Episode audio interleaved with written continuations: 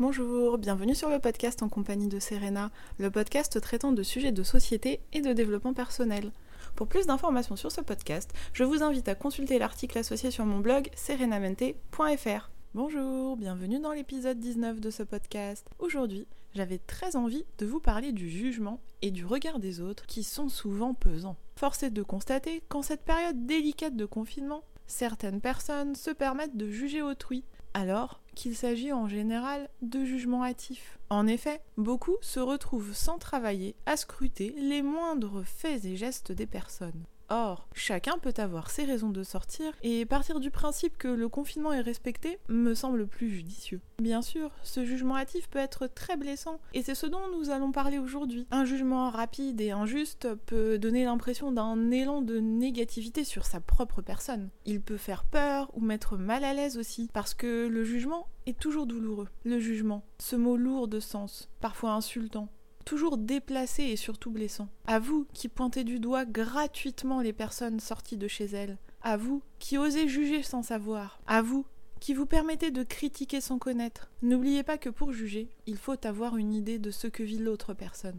À toutes ces personnes montrées du doigt à tort, insultées injustement, ne les laissez pas vous atteindre, ces détracteurs sans âme ni cœur. À vous, les personnes battues, qui quittez votre domicile avec courage à n'importe quelle heure du jour ou de la nuit. À vous, qui sortez de chez vous pour ne pas frapper vos enfants. À vous, qui allez faire votre jogging pour ne pas vous défenestrer. À vous, qui apportez des médicaments en urgence à des proches vulnérables. À vous, qui faites des courses à des personnes en détresse. À vous, qui apportez crème pour les mains ou gâteaux à des soignants ou des personnes en première ligne. À vous et à tous les autres ne vous laissez pas juger injustement par ces intrus malveillants. Ne jugez pas sans savoir. Si les autres sont dehors, c'est parce qu'ils ont sans doute une raison valable de le faire. Alors, dites-leur plutôt merci de prendre soin des autres. Vous pouvez retrouver, soit dit en passant, ce texte sur Instagram en IGTV prochainement. Mais alors, comment ne pas tenir compte du jugement des autres? Telle est la question. Il y a quelques petites astuces pour s'aider un petit peu à redescendre en pression. 1. Avoir conscience que le jugement des autres ne nous définit pas en tant qu'être humain me semble primordial. Ce n'est pas toujours évident, mais ne pas se remettre tout le temps en question et continuer à croire en soi et ses valeurs peut aider un peu.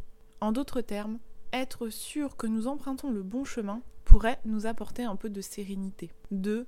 Se blinder émotionnellement et mentalement peut permettre de redescendre un peu en pression. Ainsi, une fois préparé psychologiquement à être jugé, on s'y attend et on prend un peu moins mal les remarques blessantes et déplacées des autres personnes. 3. Ce n'est pas tout. Soyez aussi bienveillant et tolérant avec vous-même. Vous, n'êtes pas parfait, mais tant que vous faites de votre mieux en votre âme et conscience, c'est le principal. 4. Par ailleurs, parfois, quand vous le pouvez, n'hésitez pas à rétablir la vérité en restant factuel. En effet, avec des constats prouvant que vous êtes dans votre droit, votre interlocuteur se rendra parfois compte qu'il s'est permis de vous juger trop rapidement, à tort. 5. Notez aussi qu'on ne peut pas plaire à tout le monde. Mais ce n'est pas grave du tout. Il faut juste le savoir, l'intégrer et le garder à l'esprit à chaque moment difficile. Et vous Avez-vous déjà été victime du jugement et du regard des autres? Avez-vous déjà été victime d'une injustice?